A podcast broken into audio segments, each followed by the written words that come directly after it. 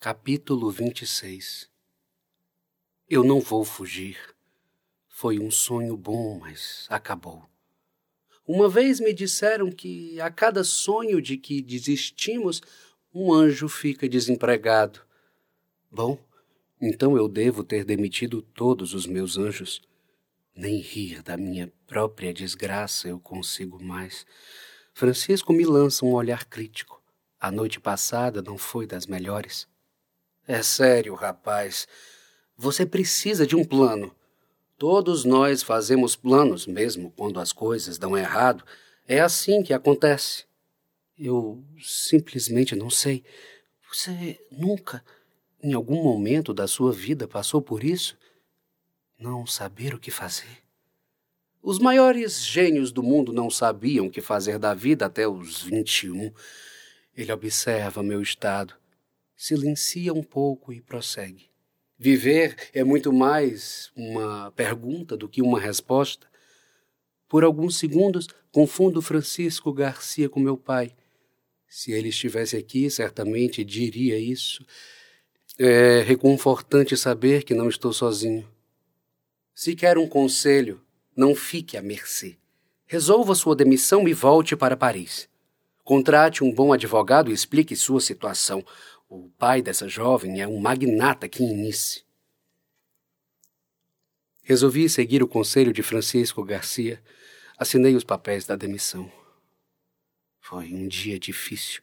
Tive de aguentar olhares tortos de todos os funcionários do Departamento de Recursos Humanos a notícia se espalhou como um vírus pelo internato e seus anexos administrativos. Minha caixa de e-mails estava com uma quantidade demasiada de indignações escritas.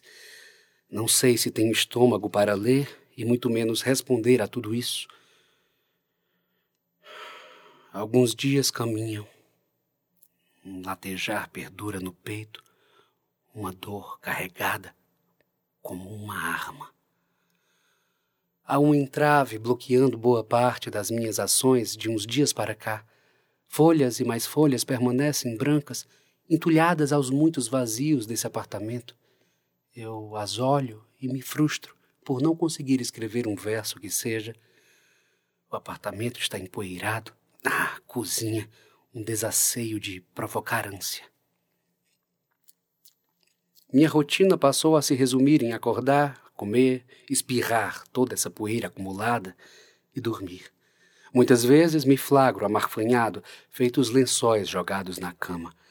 Francisco passara aqui ontem, no fim da tarde, me convidando para uma caminhada. Lembro que o máximo de palavras que pude pronunciar não completavam sequer uma frase. Enjeitei sua proposta pela falta de vontade de fazer coisas, fossem elas da natureza que fossem. Algo simples como uma caminhada me parecia um sacrifício e não entretenimento. Escolher não sair de casa nesses dias trata-se de um mecanismo involuntário de defesa. Muitos aguardam curiosos a minha punição depois das confissões declaradas. A repugnância com a qual me encararam naquela noite só tendeu a aumentar. A cidade inteira já deve saber o que houve. Dia desses, cheguei à conclusão de que toda verdade é violenta. Pessoas, em geral, reagem bem a mentiras. A maioria das vezes, o autor da farsa diz, com eufemismos, o que o receptor deseja ouvir. Já pronunciar a verdade é, por sua vez, depositar deliberadamente toda a sua confiança no receptor, expor seu segredo sem saber qual reação virá no fim de tudo já dito. É certo que dizer a verdade não se resume a uma confidência, mas há algo na verdade que nunca haverá na mentira: dignidade. Ouso dizer que a sinceridade deveria ser nada mais do que a real benevolência entre duas pessoas, em vez de parecer um tratado de autoafirmação politicamente correto. Claudine não mandou notícias depois daquele dia no hospital. Provavelmente seu pai tenha confiscado seu celular. É uma hipótese forte nessa altura do tempo. Espero ao menos que Marie já tenha saído do hospital. Faz duas semanas já. Por entre os flashes que, vez por outra, me ocorrem daquela noite, A imagem de seu rosto colmado de sangue me aterroriza enquanto durmo. A campainha toca. Com um pouco de dificuldade para levantar da cama, provocada pela preguiça e descrença dessa semana, destravo a porta. É um oficial de justiça. Ele me convoca a prestar esclarecimentos na delegacia. Assino um termo e recebo o um envelope. Ao abrir, confirmo minha dedução. Dominique Delavour prestou queixa contra mim. Pelo que consigo entender, Tentando enxergar as tacanhas letras, estou sendo acusado por abuso de vulnerável. Creio que isso incorra pela cegueira de Marie. O chão que eu já não tinha volta a desabar. Os desabamentos serão cada vez maiores. Tomo um banho com água gelada, tentando me manter lúcido e, quem sabe, recuperar um pouco de perspicácia. A água não resolve o meu problema, mas ajuda a criar coragem para fazer o que eu já deveria ter feito desde o dia em que todos descobriram. Eu preciso contar tudo o que está acontecendo aos meus pais. Você é o quê? Afasto o celular da orelha para não estourar meus tímpanos com todos os gritos da minha mãe do outro lado da linha. Você por acaso está querendo nos matar? Tento permanecer isento ao escândalo. Já bastam todos os meus problemas. Você acabou com sua vida, meu filho. Não, mãe. Eu comecei a viver desde que conheci Marie. Bernard Chevalier adverte, ríspida. Seu humor muda a cada cinco segundos. Preste bem atenção. Você vai arrumar as suas malas agora e vir para Paris. Não há mais nada para você nessa cidade. Não posso. O pai dela prestou queixa contra mim. Não posso sair da cidade até resolver isso. Deus do céu! O que todos da família irão pensar? Eu sempre lhe demonstrei ética. Seu avô, seu pai sempre foram exemplos de professores. Precisamos agir, filho. Você não será preso. Tenho colegas em Meton. Ligarei para eles com urgência. Certamente poderão me indicar bons advogados em Nice. Consigo escutar alguns soluços, talvez uma tentativa de engolir o pranto. Um silêncio. No limiar entre a confissão e o constrangimento se constrói entre nós. Um entrelugar, ainda equívoco, que faz minha mãe não ter resposta para tudo que ouvira. Começo a me preocupar com sua saúde depois desse desgosto. Eu preciso ir agora. Eu vou resolver tudo, mamã. Só me prometa que ficará bem. Meu amor, você sempre foi tão sensato. Não consigo entender. Je t'aime, mamã. Je t'aime, mon petit chéri. Desligo o celular. Precisava desligar. Qualquer palavra mais a faria chorar. Não consigo ouvi-la chorar. Bato na porta de Francisco, ainda de pijama, para contar a novidade, que já não era novidade. Em pouco tempo, minha mãe me envia contatos de dois advogados. Pierre Fourier me parece o mais preparado, constato, após investigar seu histórico de casos bem-sucedidos e seu extenso currículo. Em uma conversa pelo telefone com sua secretária, marco uma reunião em seu escritório. Vomito após tomar o último iogurte vencido da geladeira. Já se passaram mais de duas semanas. Eu continuo sem notícias de Marie e de todos do François Lumière. Perdi as esperanças de vê-la novamente.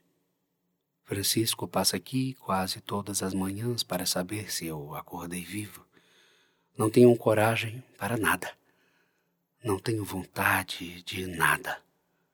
Deixei de atender as ligações da minha mãe alguns dias. Bom dia, Monsieur Chevalier. Avaliei todo o caso nos últimos dias. Gostaria de informá-lo de que poderá aguardar o julgamento em liberdade.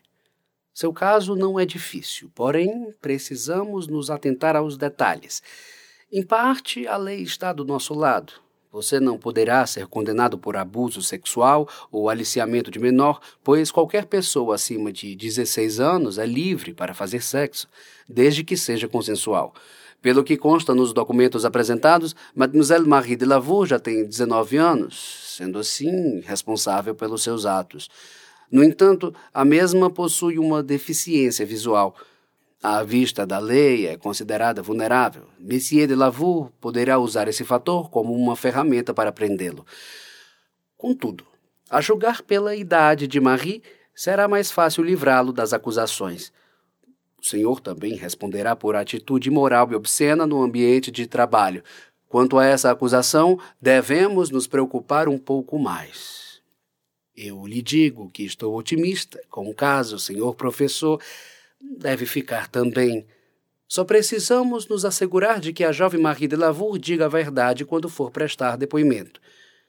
Tem certeza de que ela está disposta a cooperar com as investigações? Penso que sim, Monsieur Fourier. Marie não mentiria para me prejudicar. Entre tantas dúvidas me inflamando, essa é uma das minhas poucas certezas. Assim espero. O encontro com o advogado foi bastante eficiente. Ele pareceu realmente otimista quanto ao caso. Amanhã irei à delegacia dar meu depoimento formalmente.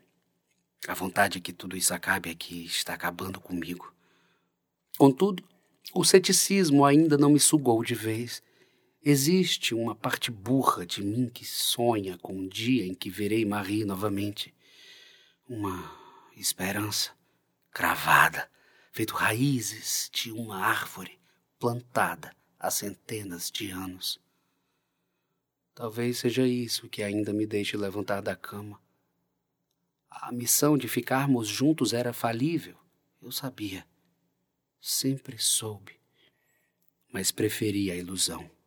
Se me perguntassem como eu poderia classificar meus atos desde que comecei a trabalhar no François Lumière, eu responderia com decoro da honestidade e sem pestanejar. Burros.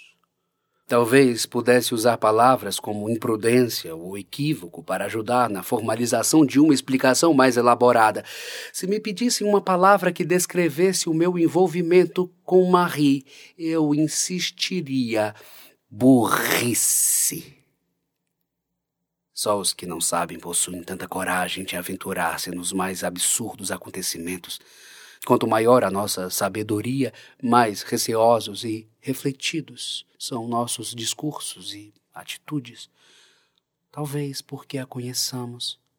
Creio que todo ato, por mais burro que seja, tenha uma desconhecida importância.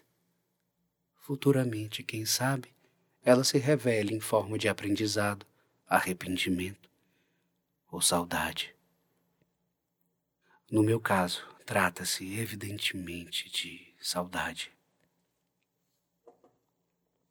Um insistente barulho da campainha me faz acordar com mau humor de um sono que nem mesmo sei quando começou. Enterro a cabeça por sobre o travesseiro, mas o barulho continua a me atazanar. Já vai, já vai. Abro a porta, ainda sonolento. Claro, quem mais poderia ser? Resmungo ao ver Francisco. Sabe que dia é hoje? Sei. O dia em que você vai parar de atrapalhar o meu sono.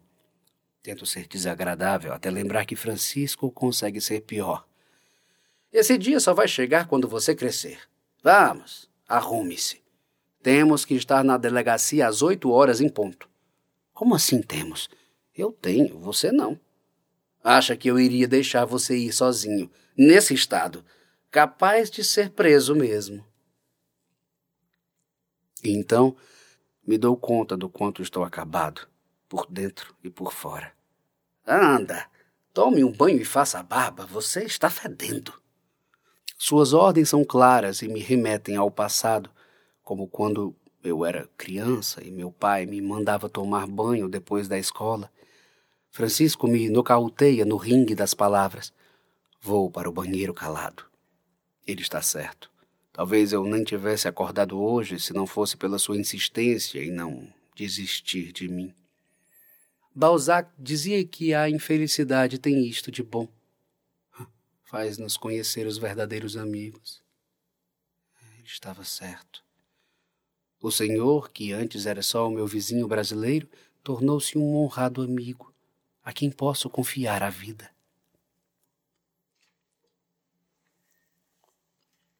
Chego com Francisco na delegacia com 30 minutos de antecedência e esperamos pacientemente. Monsieur Bernard Chevalier? Pergunta uma policial ruiva com mais olheiras do que eu. Sim. Poderia acompanhar-me, por gentileza? Vai dar tudo certo, rapaz. Só conte a eles a verdade. Francisco segura no meu ombro com a palma firme da mão tentando me encorajar. Entro num cubículo em formato de sala, cheio de armários acinzentados, contornando as paredes brancas. Há dois birôs paralelos, todos cheios de arquivos e pastas. Em um está o delegado que me manda sentar, no outro está o escrivão. Então, Monsieur Bernard Chevalier, você sabe por que está aqui? Olha atentamente para minha ficha em suas mãos. Sim, senhor. Também sabe que mentir no depoimento é crime. Sim. Isto posto, podemos começar. Ele novamente consulta a minha ficha. Gostaria que me dissesse detalhadamente como e quando conheceu Marie de Lavour.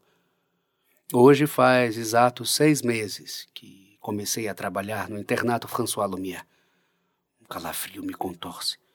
Repito para mim mesmo as palavras de Francisco. Só conte a eles a verdade. Continuo. Logo no primeiro dia de trabalho, conheci Mademoiselle de Lavour. Depois de duas intermináveis horas, o interrogatório finalmente acaba. Não vejo a hora de sair dessa sala claustrofóbica. Estou banhado de suor.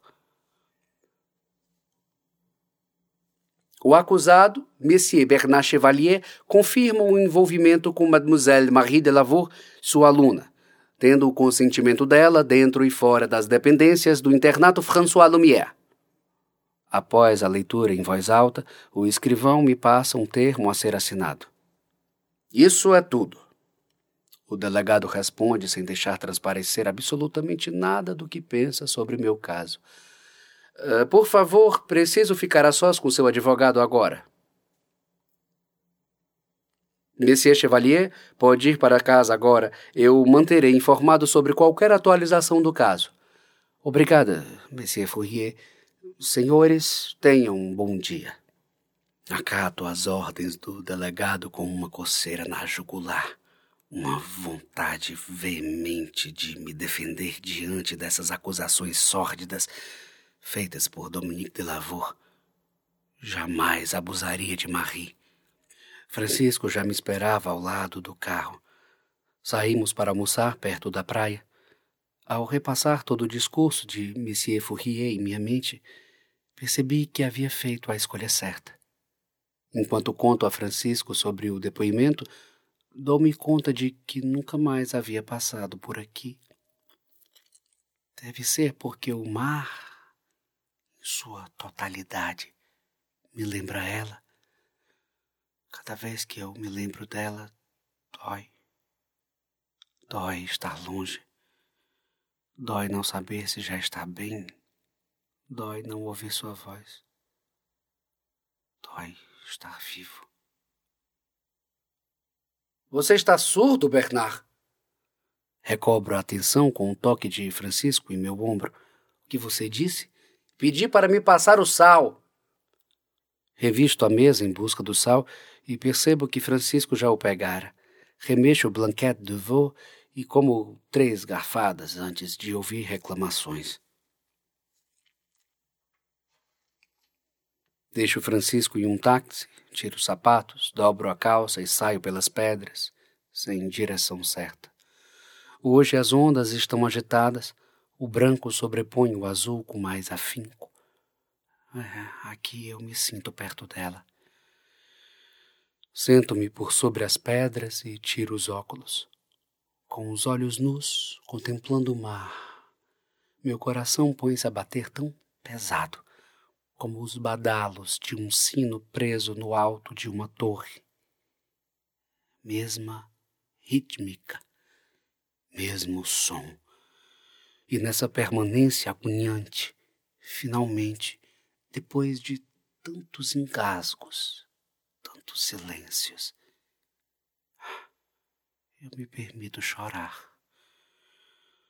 As lágrimas que tenho segurado desde o último dia em que a vi finalmente caem desenfreadas sobre a minha pele banhada pelo sol. Deixo que as lágrimas caiam violentamente por toda a minha face, escorrendo pela minha boca, até chegarem ao meu pescoço. Quando eu era pequeno, meu avô costumava dizer, através dos seus modos arredios e das suas célebres filosofias no jardim, construídas no lusco-fusco da tarde, que um homem que chora não é um homem fraco, mas sim um homem que tem coragem de mostrar a sua alma. Desde então, eu nunca tive vergonha de chorar sozinho ou publicamente. Chorar era um banho, ao contrário. Toda a água expulsa dos nossos olhos é uma poderosa limpeza ao corpo. Chorar é um ato de coragem. Um corpo masculino que não chora é tão frágil quanto um castelo de areia. Não me permiti chorar na frente de todos no François Lumière, pois não saberia como me recompor naquela situação. Não é que eu tenha sido forte naquele momento, é que a minha alma estava vulnerável demais para ser exposta. Um vento forte traz consigo a lembrança do nosso primeiro beijo. Eu poderia descrever cada detalhe daquele dia. Guardei aquele momento na memória dos olhos para que a lembrança me viesse mais veloz. Assim eu poderia senti-la ao meu lado em qualquer instante da vida, como agora.